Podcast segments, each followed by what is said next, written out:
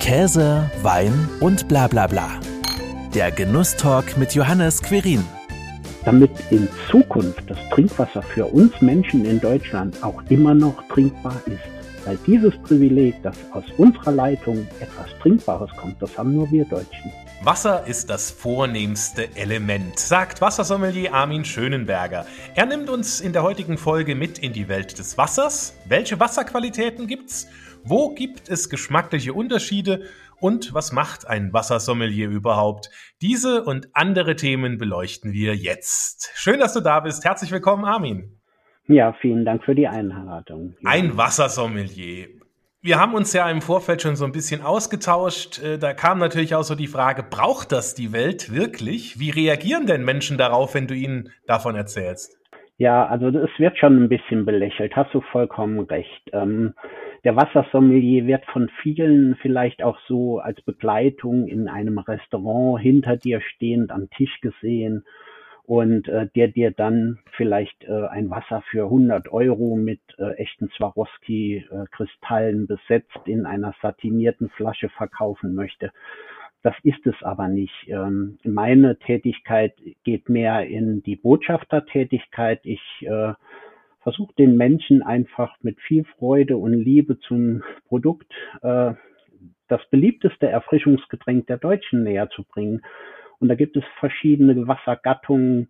Es gibt viel über Sensorik zu sprechen, welches Wasser zu welchem Wein. Und ähm, dann wird es nicht mehr ganz so belächelt und man hört mir erstmal zu. Und das ist halt auch das, was ich sehr gerne mache, einfach als Wasserbotschafter auf die Leute zugehen und ihnen ein bisschen helfen im Dschungel von Premium und Extravaganz im Handel. Da sind wir ja jetzt schon mittendrin, was so ein Wassersommelier alles sein kann und alles macht.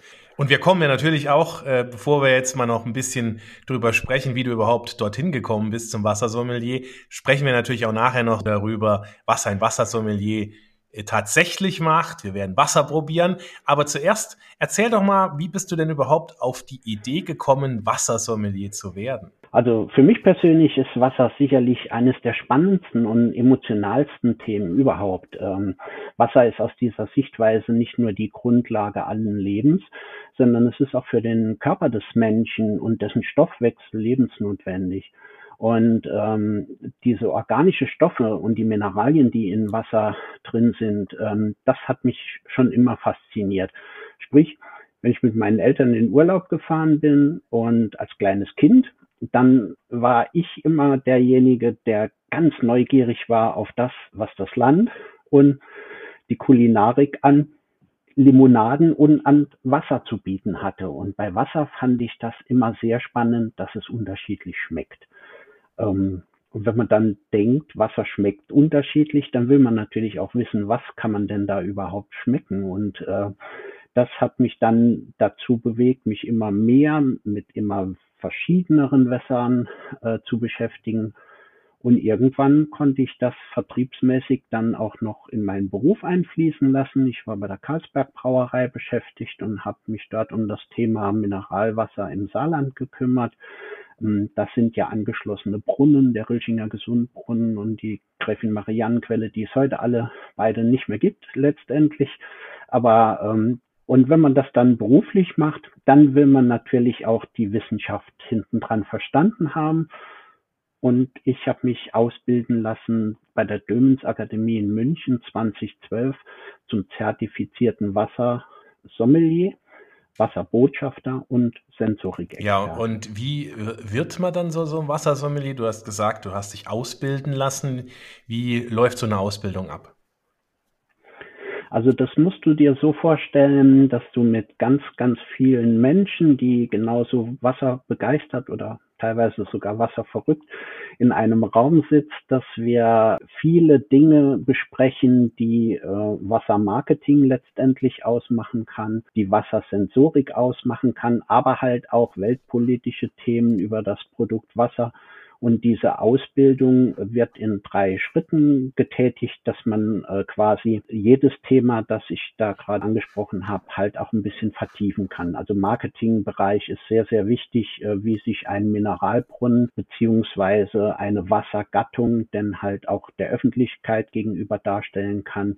Sensorik ist ein ganz, ganz spannendes Thema. Dafür muss man sich halt ausbilden lassen. Also da muss man sich ganz langsam ranschmecken an das, was wenige, was man im Wasser schmecken kann. Ja, das freie Reden, das ist dann halt auch noch ein praktischer Teil darüber, ähm, indem du dann halt im Handel oder in der Gastronomie ein Beratungsgespräch oder ein gesundheitsförderndes Gespräch führst mit einem Kunden. Und äh, das ist dann der praktische Teil an so etwas. Und das Ganze geht über 14 Tage und äh, sehr, sehr spannend und äh, für einen Wasserliebhaber, du wirst in deinem Leben nie wieder mehr Wasser trinken können wie bei dieser Ausbildung. Ja, und um ja. die Theorie, die du dort auch lernst, uns ein bisschen griffiger rüberzubringen, werden wir jetzt einfach auch mal drei Wasser verkosten und uns dann so an die einzelnen Themen auch nochmal so ein bisschen ranmachen, um einfach auch besser zu verstehen, was es denn alles so ums Wasser Wissenswerte gibt. Du hast gesagt, am besten nehmen wir drei verschiedene Mineralwasser, die es eigentlich fast überall dann auch zu kaufen gibt, denn dann kann das auch jeder nachvollziehen, wenn er das will. Einmal haben wir den Geroldsteiner Sprudel, dann haben wir Adelholzner Quelle und die Hirschquelle. Ähm, wir fangen an mit dem Geroldsteiner, hast du gesagt. Worauf kommt es denn jetzt so an, wenn man so eine Verkostung macht? Beim Wein, ja, öffnet man den Wein, lässt ihn atmen, gießt ihn im Glas ein, riecht dran, schmeckt ein wenig. Wie geht das beim Wasser? Also beim Wasser ist es äh, erstmal so, dass ich der Meinung bin, dass jeder Mensch tatsächlich in der Lage ist, bei einer Wasserverkonstung Präferenzen, die eindeutig übrigens im Wasser sind, auch äh, schmecken zu können. Man muss natürlich wissen, was will man denn da äh, letztendlich auch rausfiltern und äh, für sich dann auch reproduzierbar wieder darstellen. Und das sind nun mal Mineralien. Und bei dem Gerolsteiner, da habe ich mir etwas dabei gedacht. Das ist ein sehr, sehr hochmineralisches Wasser. Und die Mineralien, die man halt äh, bei Wasser eindeutig äh, zuordnen und schmecken kann, sind äh, Calcium, ist Magnesium, aber halt auch Natrium. Und äh, ich kann in der Kamera sehen, du riechst, Wasser ist eher Wasser ist eher Wasser ist eher äh, duftneutral, ja genau. Also es hat, äh, wenn es riecht, ist es schon meistens nicht ganz so gut, weil dann hat es schon einen Off-Flavor. Aber Wasser ist tatsächlich mehr über den, ähm, ja, über das Schmecken äh, zu genießen. Und bei dem Geroldsteiner haben wir viele, viele Mineralien. Calcium zum Beispiel schmeckt sehr, sehr kalkig oder kreidig. Und wenn du das Wasser, das trinkt man übrigens ähnlich wie der Wein, man kann auf der Zungenspitze Salz und äh, Zucker süß schmecken. Und wenn man das Wasser in den Mundraum reinfließen lässt, auf den Zungenflügel, dann hat man ein Geschmacksempfinden. Und äh, wenn ich sage, das Wasser schmeckt kalkig und kreidig, ist das ein Geschmacksempfinden, das sich auf deinen Zungenflügel bei Geroldsteinern widerspiegelt.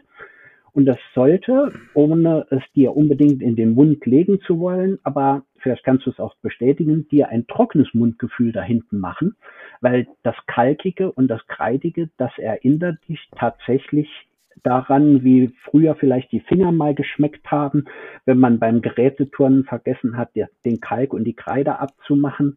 Und ähm, das kannst du hinten an deinen Zungenflügeln ganz, ganz gut schmecken. Obwohl du was getrunken hast, hast du einen trockenen Mund. Ja, man merkt schon durchaus, dass sich da so etwas auf die Zunge legt. So könnte man es vielleicht auch sagen, dass man da jetzt nicht gerade von einem Belag spricht, aber man merkt schon äh, deutlich, dass da irgendwie ähm, was drin ist im Wasser, was dieses Gefühl dann auch auslöst.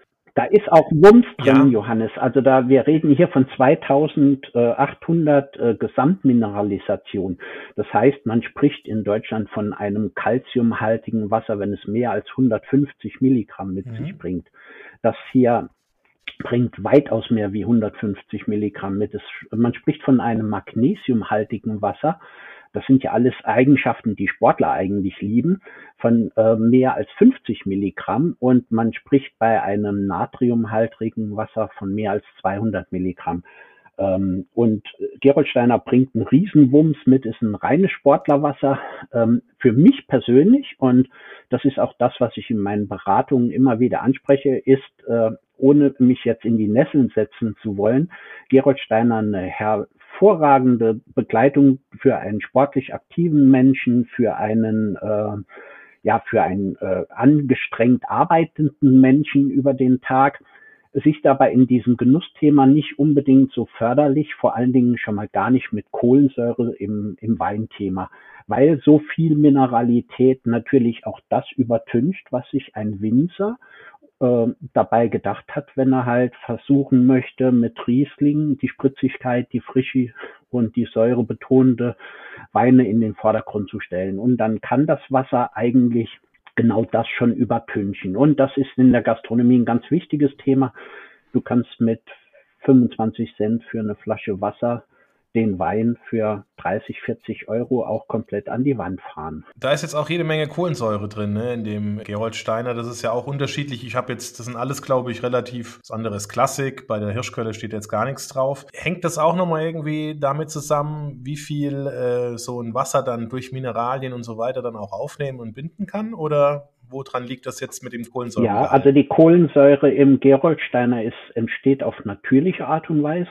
Das heißt, du musst das Terroir, sprich die, die Herkunft äh, betrachten. Und da ist Geroldstein ja in der Vulkaneifel gelegen. Das heißt, man hat von oben den Regen und den Schnee, der über Jahrhunderte durch die Gesteinsschichten sickert, ähm, der sich dann in einer tiefen Quelle über Jahr Hunderte, also Gerolsteiner ist nachweislich 800 Jahre ähm, das Wasser mit Mineralien anreicht und äh, dort unten dann halt ähm, herrscht eine gewisse Temperatur und da entsteht CO2, oben kalt und unten Hitze und das kann erstmal nicht nach oben raus und da ist die Kohlensäure das Triebmittel für äh, aus der Quelle auch raus athesisch auszutreten. Das heißt, äh, wenn man bei Geroldstein ein Loch in die Erde bohrt und tief genug bohrt und die unteren wasserführenden Schichten ähm, trifft, dann könnte, kommt das Wasser tatsächlich von selbst nach oben, angereichert über Jahrhunderte mit natürlichen Mineralien, die man im Vulkangestein vorfindet. Und äh, Kohlensäure ist ein sehr, sehr wichtiges Organ im Mineralwasser, weil es halt letztendlich äh, die Haltbarkeit vom Mineralwasser garantiert. Wir dürfen beim Mineralwasser aufgrund von der Gesetzgebung keine Manufakturarbeiten vornehmen. Das heißt, Mineralwasser ist ein natürliches Produkt, das seinen natürlichen Ursprung nicht nur in unterirdischen Quellen hat, sondern das in keinster Art und Weise auch bearbeitet werden darf. Also ich darf nicht hingehen und darf bei einem Mineralwasser zum Beispiel mit ultravioletter Bestrahlung oder mit einem Pasteurisator arbeiten, um das Wasser haltbar zu machen, sondern das muss in der Glasflasche abgefüllt seine natürliche Reinheit nach wie vor immer noch mhm. nachweisen. Du hast ja jetzt eben schon gesagt, Gerold Steiner mehr für Sportler, weniger für den Genuss mm, im, im Restaurant zum Wein. Was muss denn ein Wasser optimalerweise äh, haben, um für bestimmte Zwecke eingesetzt zu werden oder um zu bestimmten Zwecken optimal dann auch zu passen, wie zum Sport oder zum, zum Genuss. Woran kann ich das erkennen, wenn ich jetzt einfach mal aufs Etikett schaue? Genau. Also du kannst quasi auf jedem Etikett, und das ist ja auch das Aushängeschild oder die Visitekarten eines jeden Wassers, äh, nachlesen, mit welcher äh, Gesamtmineralisation es versetzt ist. Wenn wir dann genau das wieder aufgreifen, was ich eben schon sagte, mehr als 150 Milliliter Calcium, dann ist es ein calciumhaltiges Wasser. Bei Gerold Steiner äh, ist das sicherlich erreicht. Ähm, beim Magnesium größer als 50 Milligramm ist das weit überschritten, das ist also die dreifache Menge an Magnesium drin. Und äh, das sind halt alles Dinge, die wir benötigen, wenn wir körperlich angestrengt und sportlich unterwegs sind. Im Genussthema ist es etwas anders. Ich möchte dem Gerolsteiner nicht die Qualifikation dafür absprechen, aber oftmals wird äh, das Wasser halt zu einem, auch zu einem Rotwein getrunken. Und dahingehend ist es da schon sehr, sehr schwierig, ähm, dann noch das Barrique und die Nuancen von Kirsch, Zimt und Rosinen und das, was der Winzer sich tatsächlich äh, dabei gedacht hat, bei einem guten Rotwein zu schmecken. Und was nach wie vor in der Gastronomie immer noch ein Riesenfehler ist, ist, dass man auch vom Servicepersonal oftmals gar nicht hinweist, dass ein Rotwein und die Kohlensäure in einem Mineralwasser ein absolutes No-Go ist. Also das ist überhaupt nicht miteinander zu vereinbaren, dass die Tannine des Rotweins und die Kohlensäure des Mineralwassers das beißt sich. Und das ähm, finde ich ist ganz, ganz wichtig, dass man als Weinkenner genau darauf achtet, dass wenn man schon hochmineralisches Wasser hat, weil man das jetzt dementsprechend ausgewählt hat, dass man bei Rotwein eher darauf achtet, dass die Mineralität ausgewogen, nicht so hoch ist und vor allen Dingen ohne Kohlensäure. Also am besten stilles Wasser. Ein stilles Wasser zu einem Rotwein, ein Mediumwasser in der Gastronomie ist immer gut und äh, ob du das jetzt mineralisch oder nicht mineralisch willst, kommt auch oftmals auf den Wein drauf an. Und da ist halt äh, der gute, kompetente Service gefragt. Weißt du, ein Weinsommelier, der ist ja auch nie verlegen in, in seinen Worten, wenn er einen Wein beschreibt. Aber ich finde, er ist oftmals sehr, sehr sprachlos, wenn es um das Thema Wasser geht, um die richtige Begleitung zu diesem Wein auch im Wasserthema zu haben. Und da wird, äh, und so passiert das ja heute oft in der Gastronomie, äh, über das Thema wird gar nicht gesprochen. Du kommst, du sitzt dich an den Tisch, du kriegst eine Flasche Wasser und meistens bleibst du von der Vorspeise über den Hauptgang bis zum Dessert bei dieser Flasche Wasser. Und äh, wenn du eine Weinreise machst, dann wechselt der Wein und das Geschmackserlebnis.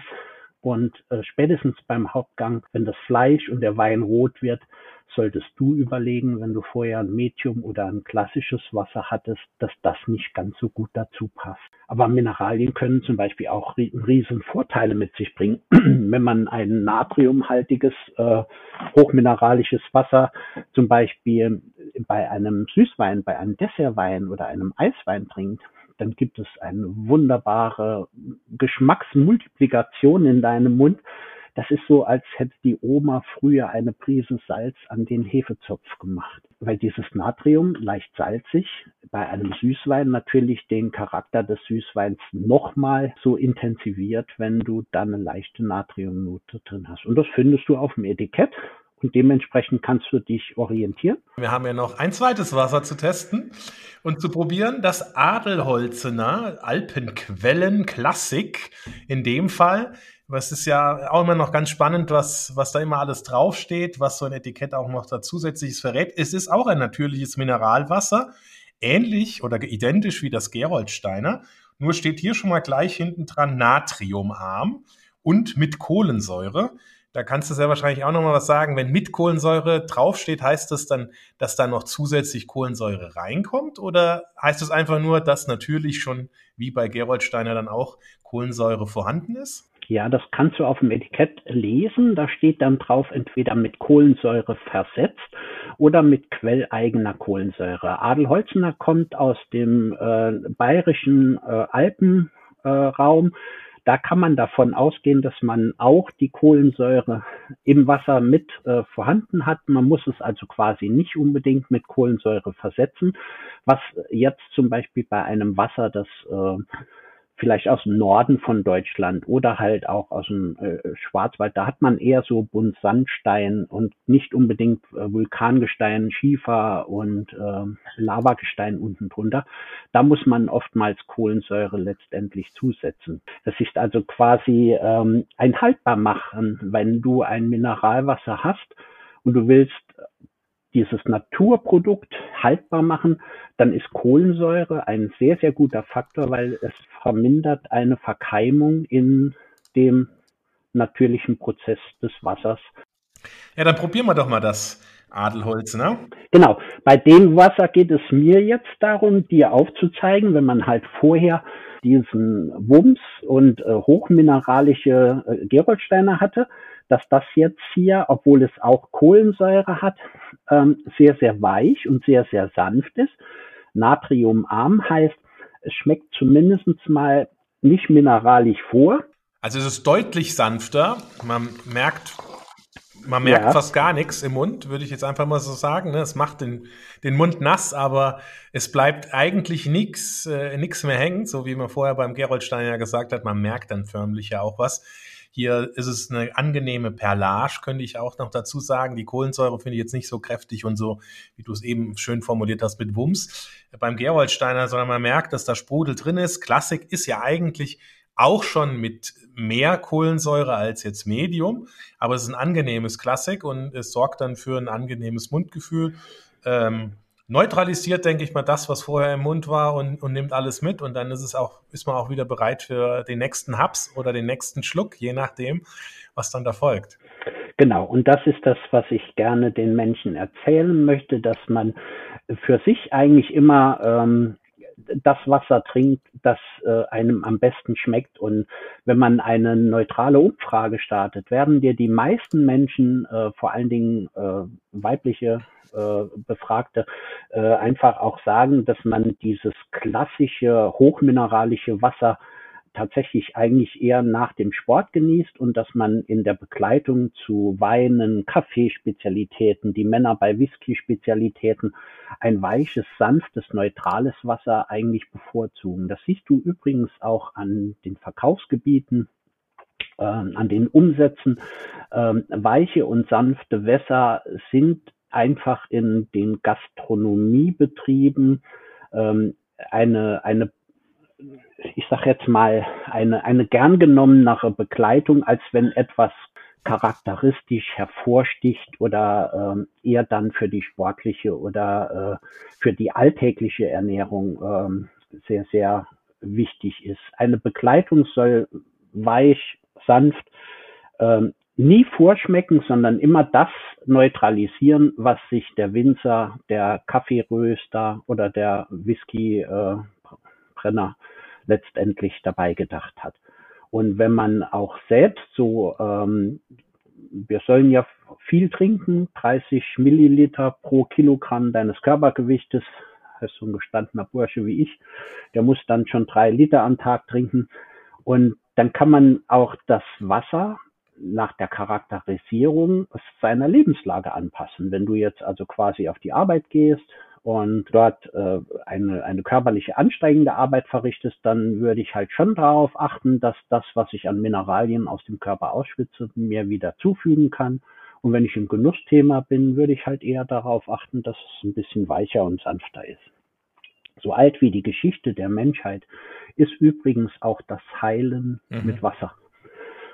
Und ähm, wenn man dann die dritte Wassergattung, die äh, die ich dir da genau. noch, äh, ans Herz gelegt habe, jetzt einfach mal, genau, äh, das Heilwasser, wenn man das dann einfach noch ähm, mit ins Boot nimmt, dann ist Heilwasser ähnlich wie Mineralwasser ein Lebensmittel, das eine amtliche Anerkennung benötigt. Und zwar nicht nur für seine Natürlichkeit und für seine Reinheit, sondern das Heilwasser fällt in Deutschland auch noch gleichzeitig unter die Medikamentenverordnung.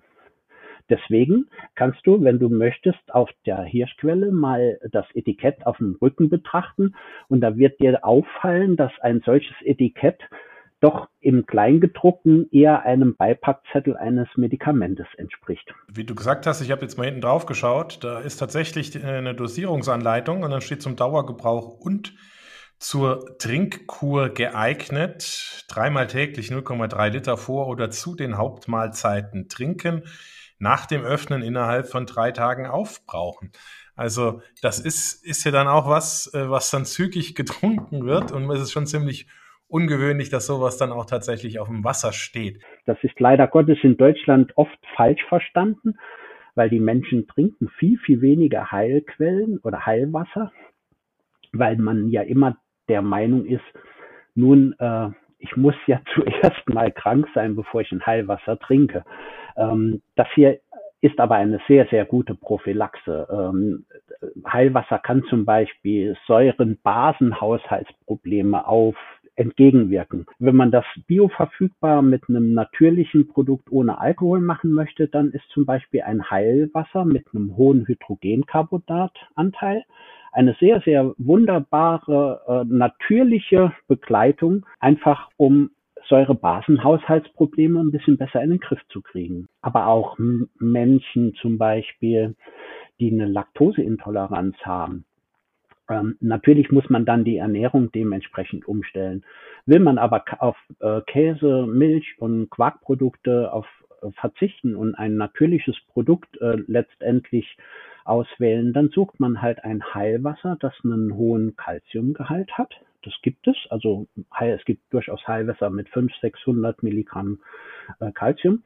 Und so kann man sich bioverfügbar und auf natürlichste Art und Weise auch ein Heilwasser äh, bei Laktoseintoleranz zum Beispiel äh, in den Ernährungsplan mit einfließen lassen. Wir haben jetzt unterschiedliche schon mal zwei unterschiedliche Wasser kennengelernt mit Mineralwasser, Heilwasser, aber es gibt ja auch noch Quellwasser, Trinkwasser, Tafelwasser. Worin unterscheiden sich denn diese Kategorien überhaupt? Es gibt in Deutschland fünf Wassergattungen und die unterscheiden sich gravierend, vor allen Dingen in der Gesetzgebung. Ich fange mal nochmal von vorne an.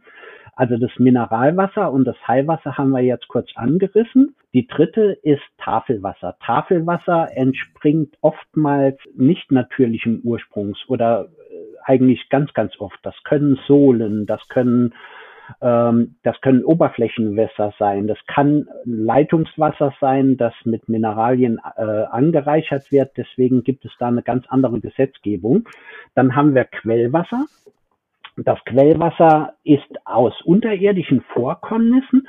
Dem fehlt aber gegenüber dem Mineral und dem Heilwasser eine amtliche Anerkennung. Wie kann ich dir das am besten erklären, ohne dass mir irgendjemand einen Strick daraus drehen will? Ich sage jetzt mal, dass ein bei Vollmond abgefülltes Wasser oftmals auch ein Marketingargument sein könnte weil wir Menschen gehen ja steil, wenn Vollmond ist und ähm, dann denkt man halt, wenn man ein Wasser bei Vollmond abfüllt, dann kann es eine belegende Wirkung haben. Und äh, jetzt kommt man aber mit diesem Produkt Quellwasser in dem Fall äh, zu einer Institution und möchte sich die heilende Wirkung oder die, diese belebende Wirkung des Wassers amtlich anerkennen lassen. Und da macht dir heutzutage niemand einen Stempel drunter und sagt, dem ist so. Deswegen findest du auch unter Quellwassern ganz oft Mineralwässer, obwohl sie den Status eines Mineralwassers haben, äh, nachdem sie aber mit über Gold gefiltert worden sind, über einen Bergkristall oder einen Almetisten gefiltert worden sind oder bei Vollmond abgefüllt worden sind, dann passt das eher in einen esoterischen Bereich. Und da wird es halt oftmals niemanden geben, der dir einen Stempel darunter macht und sagt, dieses Wasser entspricht einer natürlichen Reinheit, eines natürlichen Ursprungs und es ist auch nicht behandelt. Dementsprechend der letzte Punkt. Die fünfte Wassergattung ist das Trinkwasser. Da streiten sich im Moment natürlich viele, viele darüber und sagen dann halt auch, ähm, naja, unser Trinkwasser in Deutschland, das ist doch das bestuntersuchteste Lebensmittel und äh, ich, ist egal eigentlich, in welche Region du kommst. Jeder sagt, das Trinkwasser ist, ist das Produkt äh, schlechthin. Äh, Wasser trinken ist gesundheitsfördernd und unser Trinkwasser ist äh, tiptop in Ordnung. Und äh, das stimmt leider Gottes nicht mehr ganz so. Das ist also dementsprechend auch nur begrenzt, weil ich, es gibt da Richtlinien, die sich nicht nach einer Mineral- und Tafelwasserverordnung halten müssen, sondern nach einer Trinkwasserverordnung in Deutschland. Und die Trinkwasserverordnung und die Mineralwasserverordnung, die haben überhaupt nichts miteinander zu tun und sind ganz gravierend und unterschiedlich.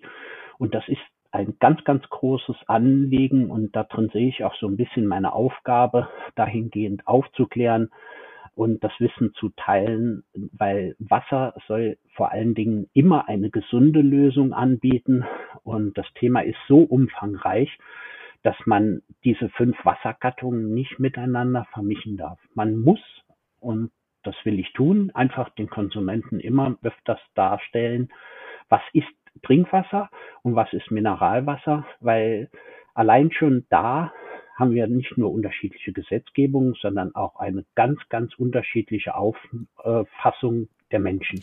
Jetzt trinkt nicht nur ich, sondern sehr wahrscheinlich auch noch ein paar andere Menschen in Deutschland einfach Leitungswasser, Trinkwasser aus der Leitung, Wasserhahn auf, ab ins Glas oder in eine Flasche. Ähm, das kann man ja einfach trinken. Oder ist es nicht optimal? Oder wann ist es nicht optimal? Das ist ein, ein Privileg, das wir in Deutschland haben, dass wir den Wasserhahn aufdrehen können und dass wir in Deutschland aus dieser Leitung eine Trinkwasserqualität zur Verfügung gestellt bekommen von den Kommunen, die halt auch trinkbar ist. Das ist äh, ein Privileg. Das hast du noch lange nicht in jedem äh, europäischen Land, um nicht zu sagen, das haben wir ausschließlich äh, in, in Deutschland. Die Schweizer, die Österreicher, die bemühen sich, äh, das ebenfalls so darzustellen, aber viele, viele andere Länder sind da gar nicht angekommen. Was mal, geh mal nach Frankreich auf die andere Saarseite, gehst dort in die Gastronomie, wäschst dir die Hände und riechst mal an deinen Fingern und dann merkst du oftmals, dass das Wasser geklort ist. Und das ist halt nicht unbedingt zum Trinken erstmal geeignet. In Deutschland verwenden wir dieses Trinkwasser zum Waschen, zum Autoputzen, zum überhaupt putzen, zum Blumengießen, aber es wird in, aus der Leitung in Trinkwasserqualität zur Verfügung gestellt. Und leider Gottes ist die Wasserqualität auch in Not geraten, weil es gibt so viel Gesetzgebungen und so viel äh, Faktoren, die da betrachtet werden müssen, dass wir nicht und dazu stehe ich auch nicht immer aus der Trinkwasserleitung das aller, allerbeste letztendlich rausbringen, weil die Behörden, die das überprüfen, die überprüfen das nur bis an die Wasseruhr in deinem Haus. Das heißt also, die Kommunen, die das Trinkwasser zur Verfügung stellen, die stellen dir die hervorragende Qualität erstmal bis zu deiner Wasseruhr ins Haus zur Verfügung.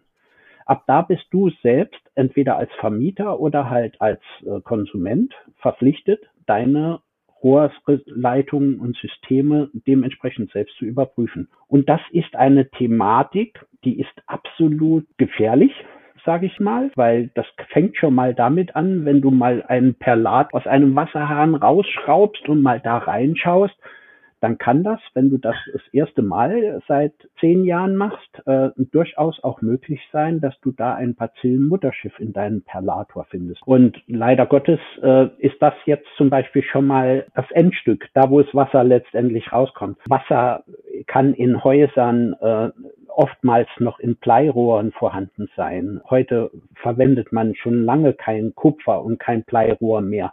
Trotz alledem sind viele öffentlichen Gebäude in der Nachkriegszeit nicht mehr, was die Wasserleitungen betroffen hat, modernisiert worden. Und das sorgt letztendlich am Ausfluss des Wassers nicht immer für die beste Trinkqualität. Und das ist etwas, da fängt schon die Schlägerei an, wenn du sagst, ja, hm, Trinkwasser ist aber nicht so gesund immer, sondern es hängt von dir ab oder von deinem Vermieter, in welchem Fall gesundes Wasser aus deiner Leitung kommt. Und das ist ein Faktor, den muss man halt letztendlich betrachten. Und die Wasserqualität auf dem blauen Planet, auf dem wir leben, die ist sehr begrenzt und auch in der Zukunft sicherlich ganz schön in Not geraten. Wir reden von Pestiziden, wir reden von äh, Nitriten, von Nitraten, wir reden von Medikamentenrückständen in minimalen Mengen, die aber nicht weniger werden. Und dass die Trinkwasserversorgung heute schon aller, allergrößte Probleme diesbezüglich hat und an dem Trinkwasserhygiene heute überprüft werden muss und was die Gesetzgebung Gott sei Dank auch deswegen heute beinhaltet, damit in Zukunft das Trinkwasser für uns Menschen in Deutschland auch immer noch trinkbar ist.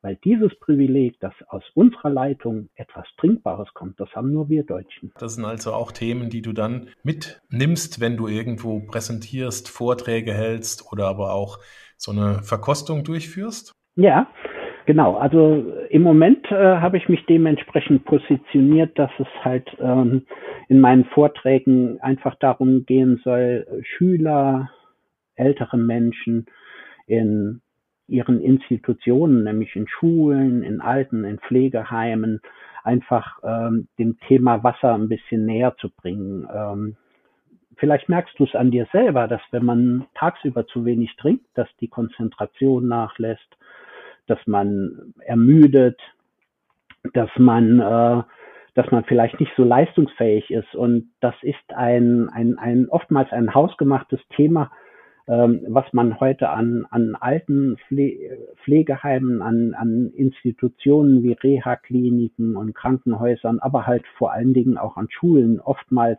äh, einfach mal ansprechen muss, dass äh, es enorm hilfreich ist, wenn die Kinder aus der Pause kommen und getobt haben ähm, und die Lehrerin sich dann wundert, wenn sie nicht mehr so ruhig auf den Sitzen sitzen, dass es vielleicht auch mal hilft nach der Pause weil in der Pause toben die Kinder, da essen die und trinken die nicht.